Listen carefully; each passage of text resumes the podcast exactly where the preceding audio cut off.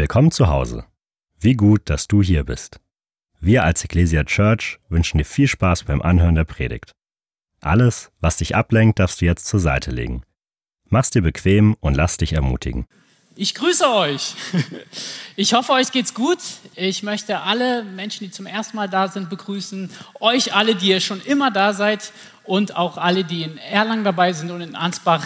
Ich freue mich, dass ihr hier seid und lasst uns mal allen Menschen, die da sind, einen fetten Applaus geben.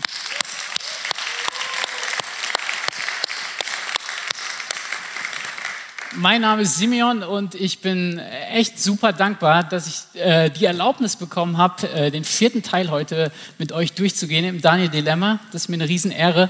Und ich kann euch jetzt schon versprechen, es wird ein anderes Kapitel als die Kapitel davor. Ich gebe euch mal kurz einen Überblick, was wir alles thematisiert haben. Wir hatten äh, im ersten Teil darüber gesprochen, wie Daniel und seine Freunde in Gefangenschaft geraten sind und unter einen richtig miesen König geraten sind, Nebukadnezar. Und das Erste, was er und seine Gesellschaft versucht hat, ist, die Identität dieser Jungen, Daniel und seiner Freunde, zu verdrehen. Er hat Daniel, was heißt Gott ist mein Richter, einen weiblichen Namen gegeben und hat somit versucht, ihm seine gottgegebene Identität zu rauben. Im zweiten Teil haben wir über die, den Kampf der Anbetung gesprochen. Das, was wir auch heute erleben in einer Gesellschaft, die sich immer weiter weg von Gott bewegt, zwingt dich irgendwann dazu, zu einem Bekenntnis oder zu, zu einem Statement. Und zwar beugst du dich vor dem gesellschaftlichen Gott oder beugst du dich vor deinem Gott? Und Konsti hat so krass erzählt, was es alles braucht. Es braucht Mut, es braucht Glaube. Und heute switchen wir die Perspektive. Wir haben jetzt immer über Daniel gesprochen und heute im Kapitel 4 geht es um den Bad Guy, Nebukadnezar. Und ich muss sagen, ich habe mit diesem Kapitel gerungen. Ich habe wirklich während Pray First die 21 Tage, ich, ich, ich saß zu Hause, ich, ich war im Gebet und ich dachte so, krass, dieses Kapitel, das macht so viel mit mir. Und ich bin so dankbar, dass das, dieses Kapitel in der Bibel existiert. Und es geht um heute ein sehr hartes Thema und das heißt Hochmut und Stolz. Und ähm, ich lade dich einfach ein, in dem Gebet gleich dein Herz aufzumachen und dann hören wir, was der Geist Gottes heute sagen möchte. Jesus, ich danke dir für den Tag. Ich danke dir für diese unglaublich ansprechende Predigtreihe, dass du zu uns sprechen möchtest durch das Buch Daniel. Und Herr, auch wenn heute das Thema so sensibel ist, möchte ich einfach, dass wir wirklich unsere Herzen weit aufmachen dass du uns erforscht, dass wir dich erlauben lassen, in unser Herz zu schauen und Dinge aufzuzeigen, die nicht zu dir passen. Und ich möchte beten, dass du uns auch ganz schön viel Gnade schenkst. Amen. Hey, ich dachte, ich äh, starte mit einem Witz. Äh, ich habe den gelesen und ich fand den wirklich gut. Äh, aber ich bin nicht so gut im frei Vortragen, deswegen lese ich den mal vor. Ein neuer Chef, der für sein hartes Durchgreifen bekannt ist, kommt in ein neues Unternehmen. Er fordert von seinen Mitarbeitern mehr als 100% Leistung und kündigt an, jeden, der seiner Arbeitsmoral nicht entspricht, knallhart zu entlassen. Das ist auf jeden Fall schon mal hart. Als er zur Einführung durch die Büros geführt wird, sieht er einen Mann, der sich lässig an einem Türrahmen lehnt. Das könnte ich sein. Um allen anderen Mitarbeitern seine Härte zu beweisen, geht er auf diesen Mann zu und fragt diesen im strengen Ton, wie hoch ist Ihr wöchentlicher Lohn? Erstaunt antwortet der Mann, 400 Euro die Woche. Wieso?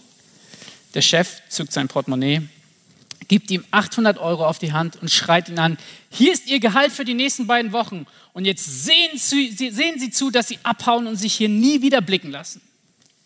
Der Chef ist stolz auf sein unnachgiebiges Eingreifen und freut sich darüber, dass er den Mitarbeitern gezeigt hat, dass Faulheit keinen Platz hat. Er fragt die Angestellten, was hat denn dieser faule Sack hier eigentlich gemacht? Mit einem breiten Grinsen im Gesicht sagt einer der Mitarbeiter, das war der Pizzabote. Und warum erzähle ich den Witz? Ich finde, ich habe ja schon gesagt, heute sprechen wir über Nebukadnezar und dieser Mann, der erinnert mich so krass an diesen Chef hier, weil Nebukadnezar, das war ein aufgeblasener Typ der war Hochmut und hochmütig und sowas von stolz. Er hat gemacht, was er wollte. Wir erinnern uns daran, dass er alle seine Wahrsager absägen wollte, als sie ihm den Traum nicht deuten konnten. Und dann kam er auf die Idee, diese 30 Meter Statue aufzubauen und wollte, dass sich jeder vor ihm beugt. Und wir haben das gelesen, dass diese drei Freunde von Daniel nicht nachgegeben haben. Und dann, dann wirft er sie in diesen Ofen und sieht einen vierten Mann. Und da würdest du ja schon denken, okay, jetzt so langsam hat dieser Typ gecheckt, dass er nicht so cool ist, wie er ist. Aber was er macht ist, er, er geht auf die Knie und sagt, gepriesen sei der Herr, der König von Satrach, Metrach und ich, ich kann mir die Namen nicht nennen, Abednego. Und, und er verbietet sogar, schlecht über ihren Gott zu sprechen. Doch wisst ihr, was das Problem war von dem Mann? Das war nur ein Bekenntnis. Und Bekenntnis ist noch nicht gleich Bekehrung. Und heute in diesem Kapitel sprechen wir über den Moment, als Nebukadnezar von Bekenntnis zu Bekehrung wechselt. Und ich weiß nicht, wer von euch hatte schon mal im Leben eine harte Schule durchleben müssen? Also so vielleicht im Betrieb oder in der Ausbildung. Ja, gibt es da jemanden? Ähm, ich denke da immer zuerst an Handwerker, aber ich denke auch an die Lehrer. Äh, die haben ja dieses, diese zwei Jahre Ref und das ist echt so eine Knechtarbeit. Und ähm, ich habe das auch durchgemacht und ich war kurz davor, das abzubrechen und habe mich dann doch entschieden, echt mit Gottes Hilfe das durchzuziehen und, und ich sage euch, das hat sich sowas von gelohnt. Und, und harte, also diese harte Arbeit ist was, was Nebukadnezar so erleben musste. Nicht harte Arbeit, aber eine harte Schule. Er war der mächtigste Mann. Und heute lesen wir sein Zeugnis, sein Bekehrungszeugnis. Und ihr dürft gerne mal Kapitel 4 aufschlagen, Daniel. Wir werden ähm, den Anfang gemeinsam lesen. Ich, Nebukadnezar, lebte sorglos in meinem Haus und voller Glück in meinem Palast. Die Ruhe vor dem Sturm. Da erschreckte mich ein Traum. Als ich im Bett lag, stiegen Gedanken in mir auf und ich hatte Erscheinungen, die mich beunruhigten. Deshalb rief ich alle Weisen Babels zu mir, damit sie mir sagten, was mein Traum bedeutete. Ich finde das so verrückt, dass er einfach nicht gelernt hat. Ja? Also beim letzten Mal haben sie ja schon nichts beantworten können und hier das Gleiche. Wir überspringen ein bisschen und er holt dann, er greift zum letzten Strohhalm und holt wieder Daniel her und erklärt Daniel seine Vision. In Vers 7 lesen wir, die Vision, die ich auf meinem Lager gesehen habe, war folgende. Ich sah deutlich einen Baum. Er stand in der Mitte der Erde und war unermesslich groß. Er wuchs und wurde immer größer und mächtiger und sein Wipfel reichte schließlich bis in den Himmel. Später stellt sich raus, dass er dieser Baum war. Man konnte ihn noch vom äußersten Ende der Erde sehen. Er hatte frische grüne Blätter und trug so reichlich Frucht, dass alle von ihm genährt wurden. Die wilden Tiere fanden unter ihm Schatten und in seinen Zweigen nisteten die Vögel des Himmels. Alles, was lebte, sagt mal alles, alles alles, was lebte, ernährte sich von ihm. Dieser Mann war mächtig. Plötzlich sah ich in meinen Visionen, die mir erschienen, während ich auf meinem Bett lag, einen Boten. Es war ein Engel Gottes und er stieg vom Himmel herab. Er rief mit mächtiger Stimme, fällt diesen Baum und haut seine Äste ab, entlaubt ihn und verstreut all seine Früchte die Tiere sollen aus seinem Schatten fliehen und die Vögel aus seinen Zweigen. Den Stumpf und die Wurzeln, und das ist jetzt wichtig, aber lasst stehen. Er soll gefesselt sein mit einer Kette aus Eisen und Bronze und umgeben sein von Gras des Feldes. Er soll den Tau des Himmels trinken und sich wie die wilden Tiere von Gras ernähren. Sein menschliches Herz soll ihm genommen und ihm stattdessen das eines Tieres gegeben werden. Das alles soll sieben Zeiten andauern, sieben Jahre. Dieser Befehl beruht auf einem Beschluss der himmlischen Wächter und auf einer Anordnung der Engel. Die ganze Welt, sagt man die ganze Welt, die ganze Welt vorher ernährte sich die ganze Welt von ihm. Und jetzt die ganze Welt soll erkennen, dass der Höchste die Herrschaftsgewalt über alle Königreiche der Welt innehat und die Herrschaft demjenigen geben kann, dem er sie geben will. Selbst den niedrigsten Menschen kann er zum Herrscher erheben. Das war der Traum, den ich König Nebukadnezar träumte. Jetzt sag du mir, Belshazzar, was er bedeutet. Wir können hier schon sehen, wie Nebukadnezar beschrieben wird, dass dass Hochmut und Stolz sein Leben prägt. Und wir schauen uns das gleich auch nochmal an. Aber als ich das Kapitel gelesen habe, habe ich erst so gedacht, boah, was ist das für ein Typ? Also so richtig unsympathisch. Und je mehr ich das gelesen habe, habe ich festgestellt, warte mal, dieses Buch ist ein prophetisches Buch, das mir was sagen möchte. Und als ich mich geöffnet habe für dieses Buch, habe ich festgestellt, wisst ihr was, dieser Nebukadnezar, der bin ich selbst. Und ich will mit euch jetzt mal ein Check, Check-up machen, so ein Herz-Check-up und mal wirklich ganz ehrlich uns selbst fragen, wo gibt es in unserem Leben Situationen und Momente, wo wir vielleicht genauso wie Nebukadnezar sind, stolz und hochmütig. Seid ihr dafür bereit? Es wird nicht einfach. Schauen uns den ersten Vers nochmal an. Ich, Nebukadnezar, lebte sorglos in meinem Haus und glücklich in meinem Palast. Er schreibt das zu einer Zeit, als er eigentlich die wichtigsten Schlachten seines Lebens gewonnen hat. Er hat super viel Erfahrung gesammelt und jetzt herrschte Frieden in seinem Reich. Und es war auch ein sehr stolzes Reich. Ich habe mal ein Bild mitgebracht. Und zwar so typisch für Babylon und für Nebukadnezar waren diese, diese babylonischen Hängegärten. Die zählten damals in der Antike zu, zu den sieben Weltwundern. Und stell dir mal vor, du hast so ein Ding zu Hause stehen heftig. Ich würde auch denken, ey, mein Leben läuft. Was will ich mehr? Ja? Kannst du mal hier, musst du nicht irgendwie hier in Dutzendteich, Park oder was weiß ich laufen, kannst du einfach auf deine Terrasse gehen. Und was das Problem war, ich meine, wenn wir das lesen, sorglos und glücklich, hey, das wünscht sich doch jeder Mensch. Ich wünsche mir ein sorgloses, glückliches Leben. Ja? Aber was das Problem war, ist, er hatte zwar dieses Leben, aber in diesem Leben tauchte Gott nicht auf. Und das führt mich zu meinem ersten Punkt. Wir werden stolz und hochmütig, wenn wir in Selbstsicherheit anstatt Gott Abhängigkeit leben. Und ich habe mich selber hinterfragt, ich bin seit letztem Jahr Beamter mit 30 und ich habe einen Vater, der eine andere, der ist Pastor, der hat einen anderen Lebenslauf und, und wir kamen ins Gespräch und, und ein bisschen gesprochen, auch was er so durchlebt hat und ich dachte, krass, ich habe mit 30 mein festes Gehalt, meinen festen Job. Als Lehrer, Beamter bist du unkündbar, ich habe Geld für Reparaturen, ich habe eine schöne Frau, Kinder habe ich noch nicht, aber ich habe ich hab so viel und ich habe ich hab das Gefühl gehabt, ich habe mein Leben im Griff. Ich, wo, wo muss ich Gott überhaupt vertrauen? Und ich glaube, das Problem ist, dass Reichtum, Friede und Wohlstand, es ist ein absoluter Segen Gottes, aber es ist gleichzeitig auch der größte Test in deinem Leben. Und die Menschheitsgeschichte zeigt eigentlich immer, auch wenn wir durch die Bibel gucken, dass immer dann, wenn Menschen Reichtum und Wohlstand hatten, die Chance sehr groß war, dass sie sich von Jesus und Gott lossagten.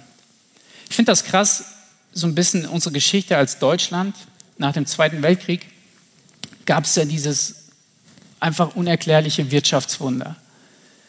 Und das führte so weit, dass eigentlich jeder in Deutschland bis heute, natürlich nicht jeder, aber die meisten irgendwie so wirklich in einem Luxus leben können. Wir haben, unsere warm, wir haben unser warmes Wasser, wir haben unsere Wohnung, wir haben Entertainment, jeder hat einen Fernseher.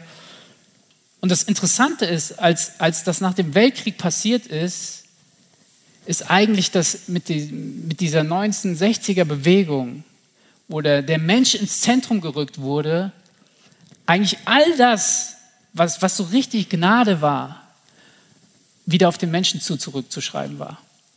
Und bis heute haben wir Politiker, die sich jetzt entscheiden mittlerweile, wenn sie ins Amt gehen, zu sagen, hey, ich mache dieses Bekenntnis nicht mehr mit Gottes Hilfe. Und ich finde das interessant, das kann man mit allen Weltreichen durchstudieren. Und So oft stehe ich in der Gefahr in dieser Selbstsicherheit. Und ein Indikator dafür, auch für dich heute Morgen, ob du in dieser Selbstsicherheit lebst, ist eigentlich das Gebetsleben. So schau dir das Gebetsleben einer Person an und du wirst eigentlich feststellen, in welchem Zustand sie sich befindet. Und oft ist es so, habe ich selber gemerkt, wenn es mir gut geht, dann bete ich weniger. Und wenn es mir schlecht geht, dann bete ich mehr und verklage Gott. Und deswegen heute die Frage an uns, hey, kann es sein, dass wir uns selbst wie Nebukadnezar manchmal in so einer trügerischen Selbstsicherheit befinden? Zweiter Punkt.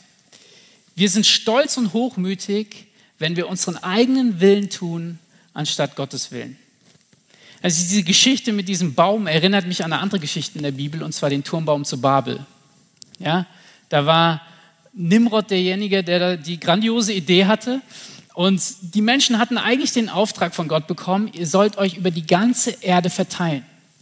Seid fruchtbar und verteilt euch über die ganze Erde. Und was machen sie? Sie sammeln sich und kommen auf die glorreiche Idee, einen Turm zu bauen, der bis zum Himmel gehen sollte. Und das spiegelt so unsere Gesellschaft teilweise auch wieder, dieser Ungehorsam gegen Gott. Und heute haben wir nur einen anderen Begriff dafür. Heute nennen wir das Selbstbestimmung. Mach, was du denkst, mach, wie du dich fühlst, jeder so, wie er will. Du weißt am besten, was gut für dich ist. Folge deinem Herzen. Und wisst ihr, wenn wir auf das Ergebnis gucken, denke ich mir manchmal so, auch, auch in unserer westlichen Gesellschaft, nicht nur, ich will jetzt nicht nur unsere westliche Gesellschaft irgendwie runterdrücken, aber ich, ich kriege das in der Schule mit.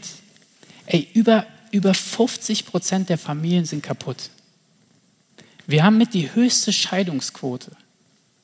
Wisst ihr, und, und ich habe manchmal so das Gefühl, wenn wir unseren eigenen Willen tun und wir leben in einer Gesellschaft, wo das mehr und mehr, wo die dich animiert dazu, an dich selbst zu denken, dann driften wir immer weiter weg von Gott und stolz ist, wenn du deinen eigenen Willen tust, den Willen des Geschöpfes anstatt den Willen des Schöpfers. Ähm, ich ich habe mir immer notiert hier Vater unser. Ne? Manchmal denke ich, bete ich eher so, mein Wille geschehe, anstatt dein Wille. Und äh, ja, da habe ich einfach selber gemerkt, krass, wie, wie so, ein, so eine Hochmütigkeit eigentlich in mir drin ist. Dritter Punkt, wir sind stolz und hochmütig, wenn wir uns selbst verherrlichen, anstatt Gott zu verherrlichen. Zwölf Monate später, nämlich erging er sich auf seinem königlichen Palast in Babel, Nebukadnezar. Da begann der König und sprach, ist das nicht das große Babel, das ich mir erbaut habe, zur königlichen Residenz mit meiner gewaltigen Macht und zu Ehren meiner Majestät? als ich das gelesen habe, das stinkt bis zum Himmel. Solche Arroganz, dieser, dieser Typ, Nebukadnezar, so arrogant. Doch wisst ihr was? Das ist gar nicht so weit weg von meinem Leben. Denn eine Sache habe ich eigentlich gelernt mittlerweile, dass die Menschen sich nicht geändert haben. Und ich habe euch mal ein Bild mitgebracht. Ich glaube, wenn man wirklich mal aufmerksam äh, durch, durch die Stadt läuft. Ich glaube, das war bei Rossmann. Ich habe es dann gegoogelt, weil es eine bessere Qualität hatte. Ähm, das zeigt eigentlich unseren Spirit. Ja, dreh die Welt öfter um dich selbst. Mein Babel, was ich mir erbaut habe, Selbstverwirklichung.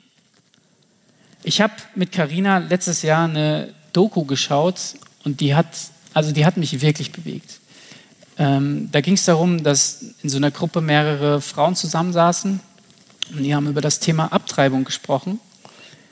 Und dann hat eine wirklich offen und ehrlich erzählt, dass sie, sie war ähm, Spitzenreiter bei den Olympischen Spielen und ähm, kurz bevor sie quasi hingeflogen ist und die Wettkämpfe stattgefunden haben und sie war wirklich Favorit auf Gold, hat sie gemerkt, dass sie schwanger ist und in dieser Doku berichtet diese Frau, dass sie, dass sie so gestruggelt hat, weil, weil das ihr absoluter Traum war. Sie wollte diese Goldmedaille bekommen. Und dann hat sie sich entschieden, das Kind abzutreiben, ist hingeflogen und hat es noch nicht mal unter die ersten drei Plätze geschafft. Und ich will da jetzt nicht richten und alles, aber ich, ich, ich merke das selber so in meinem Leben. Selbstverwirklichung, dreh dich um dich selbst, das hat so einen großen Stellenwert bekommen. Wisst ihr, meine Mutter, die, ist immer sehr ehrlich, das finde ich immer richtig cool. Ich bin jetzt 30 und ich glaube, sie hatte schon mit paar 20, hat sie uns fünf Kinder bekommen. Und dann sage ich immer, Mama, ey, wie geht denn das? Also ich muss doch erstmal einen gescheiten Job haben, muss erstmal Kohle im Haus haben, dann, dann kann ich Kinder bekommen. Und dann hat sie gesagt, und sie meinte das nicht böse, aber sie hat mir schon so ein bisschen gesagt, so hier Junge, ähm, pass mal auf, wir hatten auch nichts. Dein Vater hat Bibelschule gemacht und ich war zu Hause mit fünf Kindern. Und wir haben uns trotzdem entschieden, dass uns Kinder so wertvoll sind, dass wir unseren Beruf und das, was wir haben, hinten anstellen. Das hat mich sehr bewegt. Und hier sagt er noch, mit meiner gewaltigen Macht, ich finde es so krass, äh, was Stolz auch macht. Ne? Wir denken so, das ist mein Business, mein Job, mein Abschluss, mein Haus, mein Talent. Und so funktioniert auch Social Media. Weiß nicht, bei, bei Social Media habe ich mir gedacht, wie würde das Konzept Social Media und zum Beispiel Instagram funktionieren, wenn es diese Like-Button-Funktion nicht gibt? Würde nicht. Weil das menschliche Auge sehnt sich nach Anerkennung und kriegt nie genug. Und ich will euch von einem Beispiel erzählen. Und zwar, das hat mich wirklich, als ich dieses Kapitel, und deswegen bin ich so dankbar, ähm, studiert habe, wirklich bewegt hat. Und zwar, ich habe lange Musik gemacht, Schlagzeug gespielt, ich habe in der christlichen Band gespielt, ich habe auch in der Gemeinde gespielt. Und wir haben unter anderem so ein paar Recordings gemacht. Paar Songs, die in Deutschland weit wirklich auch so gesungen werden. Und ich habe mich riesig gefreut, dass ich da gefragt wurde, mitzuspielen. Und irgendwann habe ich gemerkt, dass als ich gemerkt habe, das hat Reichweite, das hören sich Leute an, dann stieg in mir so das Gefühl auf, okay, ich bin wer. Und es führte so weit, dass ich selbst nach Gottesdiensten, das Erste, was ich in der Runde gefragt habe und den Techniker gefragt habe, anstatt, hey, war Jesus spürbar in der Lobpreiszeit, war, hast du meine fette Snare gehört? Und das klingt vielleicht witzig, aber als mir Gott das gezeigt hat, muss ich ehrlich sagen, ich habe mich fast vor, vor Hochmut und Stolz, wisst ihr, geistlichem Stolz, was alles Gabe vom Herrn ist, ich habe mich tatsächlich wirklich vor mir selbst geekelt. Und in Römer 1, Vers 25 ist die Bibel so klar, sie sagt, sie, welche die Wahrheit Gottes mit der Lüge vertauschten und dem Geschöpf Ehre und Gottesdienst erwiesen, anstatt dem Schöpfer. Und deswegen, Nebukadnezar ist nicht einfach nur irgendein Typ. Nebukadnezar bin ich und vielleicht auch du. Und das Interessante ist, jetzt haben wir hier Nebu, wie Konsti immer sagt, und wir haben Gott. Und eigentlich ist die Frage schon geklärt. Und die Sache ist, die Bibel zeigt uns, Gott duldet keinen neben sich. Das gibt es nicht. Du sollst dir keine anderen Götter machen und Gott steht über Nebu. Und jetzt ist die Sache, wisst ihr, die Geschichte war so, dieses Hochmut- und Stolzproblem gab es von Anfang an. Der Teufel wurde zum Teufel wegen Stolz und wurde auf die Erde geschmissen, weil es nicht zu Gott passte. Adam und Eva rebellierten gegen Gott und wurden aus dem Paradies getrieben. Und so geht es immer weiter und irgendwann wird unsere Geschichte hier enden, dass der Antichrist kommt, sich auf den Thron setzt und selbst verherrlicht werden will und Jesus eingreifen wird. Und das ist die Sache. Gott duldet keinen anderen neben sich selbst. Und jetzt lesen wir weiter in dieser Geschichte, weil er Nebukadnezar liebevoll warnen will. Und wir lesen hier, ich muss kurz runterscrollen. In Vers 22, also Daniel sagt Nebukadnezar, du bist dieser Baum und folgendes wird mit dir passieren. Man wird dich von den Menschen ausstoßen und bei den Tieren des Feldes wirst du dich aufhalten. Und man wird dich mit Gras füttern wie die Ochsen und dich vom Tau des Himmels benetzen lassen. Und es werden sieben Zeiten über die vergehen, bis du erkennst, sagt mal alle, bis du erkennst, dass der Höchste Macht hat über das Königtum der Menschen und es gibt, wem er will.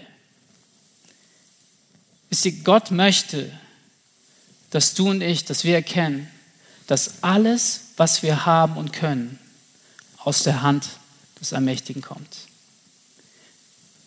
Das Wort geben bedeutet, du hast nichts dafür getan. Ihm alleine ist es zu verdanken. Und deswegen gehört ihm auch allein der Ruhm.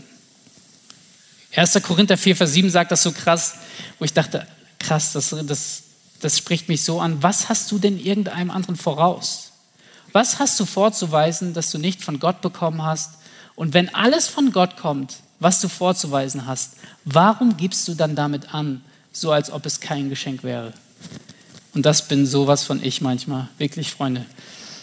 Vers 23, weil aber davon die Rede war, man solle den Wurzelstock des Baumes belassen, so wird auch dir dein Königtum wieder zuteil werden, sobald du erkennen wirst, dass der Himmel herrscht. In Vers 14 heißt es, damit die ganze Welt erkennt, dass der Himmel herrscht. Und wisst ihr, ich finde es manchmal beruhigend zu wissen, dass alles, was in dieser Welt passiert, Gutes, Schlechtes, dass Gott es in seiner Hand hält. Und er bestimmt, wem er das gibt und wem er das nicht gibt. Ich habe die letzten Wochen wirklich mit Schlaflosigkeit gekämpft. Also wirklich, ich habe Nächte gehabt, wo ich zwei Stunden geschlafen habe. Und da wurde es mir nochmal so neu bewusst eigentlich, meine Gesundheit, mein Leben, mein Atem, selbst meinen Atem. Ich habe nichts in der Hand. Nichts. Und es reicht ein Anruf. Irgendwas Schlimmes ist passiert und das ganze Leben ist über Kopf. Und deswegen sollen wir erkennen, will Gott Nebukadnezar zeigen und auch dir, dass der Himmel herrscht. Amen. So, und jetzt kommen wir zu diesem Unfassbaren in diesem Kapitel, was ich an Gott liebe. Gott ist so Wahrheit, haben wir gehört, aber er ist auch Gnade. Und durch Daniel sagt er in Vers 24, darum, o König, lass dir mein Rat gefallen und brich mit deinen Sünden durch Gerechtigkeit und mit deinen Missetaten durch Barmherzigkeit gegen Elende, wenn dein Wohlergehen dauerhaft sein soll. Also Gott möchte, dass, dass wir erkennen, dass wir durch Umkehr zu ihm kommen können. Und meine Frage an dich heute ist, hat dich Gott auch schon mal gewarnt in deinem Leben? Hat Gott vielleicht auch mal zu dir durch einen Traum oder durch einen Menschen gesprochen und dir gesagt, hey, weißt du was? Das sind Wege, die du gehst, die nicht zu mir passen. Und wenn ja, bist du diesem Umkehrbefehl gefolgt? Nebukadnezar hat es nicht gemacht. Wir lesen zwölf Monate später. Nämlich er ging sich auf seinen königlichen Palast in Babel. Da begann der König und sprach, was wir vorhin gelesen haben, ist das nicht das große Babel und so weiter. Zwölf Monate später. Gott hat ihm eine Gnadenfrist gegeben, nachdem er so viel getan hat. Zwölf Monate ist nichts passiert. Was für ein Stolz. Wir wissen nicht, war es ignorieren, war es vergessen, es ist einfach passiert. Und in diesem Höhenflug, ich sage wie so eine Parabel, ja, das Leben von Nebukadnezar, in diesem Höhenflug, in seiner absoluten Arroganz, erfüllt sich eigentlich Sprüche 16, Vers 18. Stolz kommt vor dem Zusammenbruch und Hochmut vor dem Fall. In diesem Moment zieht Gott den Stecker. Und der Name Daniel heißt Gott ist mein Richter. Und dieser Name wird hier an dieser Stelle Programm. Gott richtet ihn. Er richtet ihn so weit, dass er auf diesen Füßen liegt und ausschaut wie ein Tier. Wir lesen in Vers 30, im selben Augenblick erfüllte sich das Wort an Nebukadnezar. Er wurde von den Menschen ausgestoßen fraß Gras wie ein Ochse und sein Leib wurde vom Tau des Himmels benetzt, bis sein Haar so lang wurde wie Adlerfedern und seine Nägel wie Vogelkrallen. Das ist die absolute, absolute Diebesdemütigung. Wisst ihr, Gott hat den Menschen als Ebenbild geschaffen, damit er über die Tiere herrscht. Und Nebukadnezar wurde so gedemütigt, dass er eines Tieres gleich war. Aber jetzt kommt, kommt der Knaller. Vers 31. Aber nach Verlauf der Zeit hob ich, Nebukadnezar, meine Augen zum Himmel empor und mein Verstand kehrte zu mir zurück. Da lobte ich den Höchsten und pries und verherrlichte den, der ewig lebt, dessen Herrschaft eine ewige Herrschaft ist und dessen Reich von Geschlecht zu Geschlecht gewährt, gegen welche alle, die auf Erden wohnen, wie nichts zu rechnen sind. Er verfährt mit dem Herr des Himmels und mit denen, die auf Erden wohnen, wie er will. Und er gibt es denen, nee, und es gibt niemand, der seine Hand wehren oder zu ihm sagen dürfte, was machst du? Und zur selben Zeit kam mir mein Verstand zurück und mit der Ehre meines Königtums kehrte auch meine Herrlichkeit und mein Glanz zurück. Meine Räte und meine Großen suchten mich auf und ich wurde wieder über mein Königreich gesetzt und erhielt noch größere Macht. Und jetzt Vers 34. Nun lobe und erhebe und verherrle ich Nebukadnezar, und das ist seine Bekehrung, den König des Himmels, denn all sein Tun ist richtig und seine Wege sind gerecht. Wer aber hochmütig wandelt, den kann er demütigen. Was für ein, was für ein Lebenszeugnis. Vom absoluten Hochpunkt zum absoluten Tiefpunkt. Und in dem Moment, wo er sein Angesicht erhebt und Gott erkennt, kommt all sein Verstand, all seine Macht zurück. Und das zeigt uns eigentlich, dass Gott immer einen Weg der Umkehr und einen Weg der Gnade mit dir hat. Egal wie krass dein Stolz und Hochmut ist, du darfst heute zu ihm zurückkommen. Und das, ich sage euch Freunde, das hat mich gecatcht. Das hat mich zu Tränen berührt zu Hause. Und mein vorletzter Punkt, Wiederherstellung und Erneuerung geschieht, wenn wir Gott erheben. Denn aus Selbstruhm wird Gottes Ruhm. Und wenn wir uns vor ihm beugen, dann bekommt er den ersten Platz und wir leben nicht länger für uns, sondern für ihn. Wiederherstellung geschieht, wenn wir anerkennen, dass Gott alles richtig macht und seine Wege gerecht sind. Und ich glaube, das fällt uns manchmal so schwer zu vertrauen, dass seine Wege gut sind. Er ist dein Schöpfer. Er meint es gut mit dir.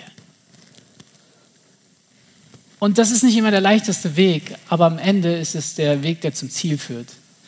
Und als letztes, und da will ich noch mal kurz reingehen, Wiederherstellung geschieht, wenn wir demütig leben. Aus Bekenntnis wurde Bekehrung. Aus diesem Gott der drei Freunde Daniels wurde sein Gott. Und die Frage ist doch für uns, wie kann, können wir in einer Gesellschaft, die so infiziert ist mit Stolz, mit Selbstverherrlichung, mit dem Streben nach dem eigenen Willen, wie können wir dort aufrichtig Gott nachfolgen? Und ich möchte dir drei Punkte mitgeben, wie du das kannst. Das erste ist, dank dem Herrn zu jeder Zeit. Auch in deinem Leid, auch in den Krisen deines Lebens, und das predige ich auch zu mir. Dank dem Herrn alle Zeit. Und wenn es dir gut geht, dann danke ihm umso mehr. Ja? denn es kommt alles aus seiner Hand. Haben wir nichts selber gemacht. Ich habe meine Hände nicht selber erschaffen. Und deswegen dank dem Herrn zu jeder Zeit. Zweitens, suche dir einen Daniel in deinem Leben. Ich finde es interessant, dass Nebukadnezar so verblendet war, dass er jemanden brauchte, der eigentlich diesen eindeutigen Traum ihm auslegen musste.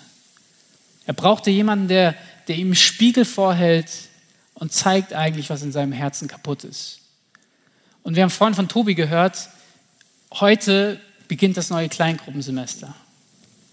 Und ich sag mal so, Kleingruppe kann wie so ein Daniel sein. Ja, das kann ein Ort der Gemeinschaft sein, wo, wo man zusammenkommt und wo man wirklich wortwörtlich die Hosen runterlassen kann. Und wo Menschen in dein Leben sprechen können und dir Mut zu sprechen, aber auch manchmal Korrektur zu sprechen. Und das wünsche ich mir für jeden Einzelnen von uns, dass wir diese Chance nutzen. Such dir einen Daniel in deinem Leben. Und das Dritte, damit möchte ich abschließen, habe ein demütiges Herz. Standhaft bleiben in einer mit Stolz infizierten Gesellschaft beginnt immer auf den Knien. Und Jesus hat mal in der Bibel sich beschrieben in zwei Adjektiven. Und wenn er sich selbst beschreibt, dann hat das Gewicht. Und in Matthäus 11, Vers 29 lesen wir, Nehmt auf euch mein Joch und lernt von mir, denn ich bin sanftmütig und von Herzen demütig. So werdet ihr Ruhe finden. Und das ist das, was wir wollen. Wir wollen Ruhe für eure Seelen. Erniedrigt er sich selbst, schreibt Philippa, und ward gehorsam bis zum Tode. Ja, zum Tode am Kreuz. In Jakobus 4, Vers 6, Gott widersteht den Hochmütigen, den Demütigen gibt er aber Gnade. Hey, und das ist Kapitel 4. Kapitel 4 ist Wahrheit über meinen innerlichen Zustand und Gnade. Und ich, ich lade dich heute ein, da wo du sitzt, dass du jetzt mal kurz Zeit nimmst, zu reflektieren über dein Leben. Gibt es Momente, wo, wo du vielleicht stolz geworden bist? Vielleicht in Selbstsicherheit lebst, wo du lange nicht mehr nach Gottes Willen gefragt hast oder vielleicht sogar ja, eigentlich eher mehr an dich selbst denkst als an ihn. Und ich gebe dir jetzt Zeit und ich möchte dann für jeden, der, der sagt, hey, das bin ich, während die Augen jetzt gleich geschlossen sind, einfach beten. Und äh, Tobi, du darfst dann auch schon nach vorne kommen.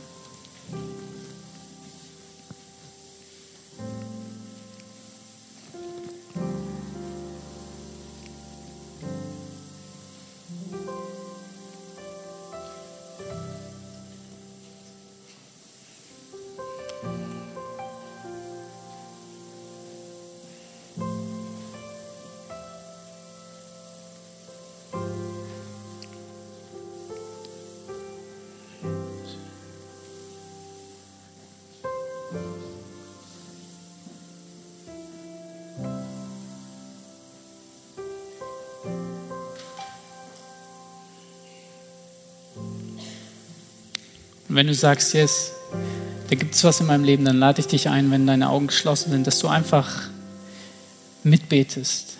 Jesus, ich danke dir für diesen Moment. Ich danke dir, dass du Wahrheit und Gnade bist.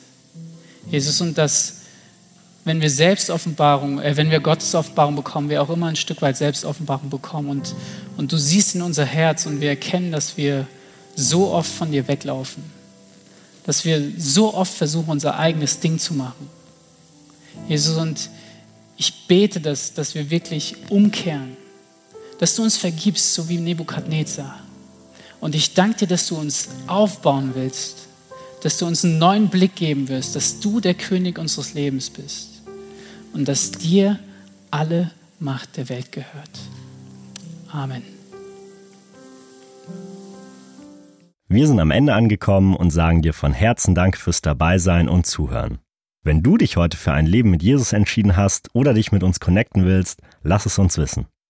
Auf www.ecclesia.church findest du alle Infos, wie zum Beispiel unsere Kontaktkarte oder auch, wie du vor Ort mit am Start sein kannst.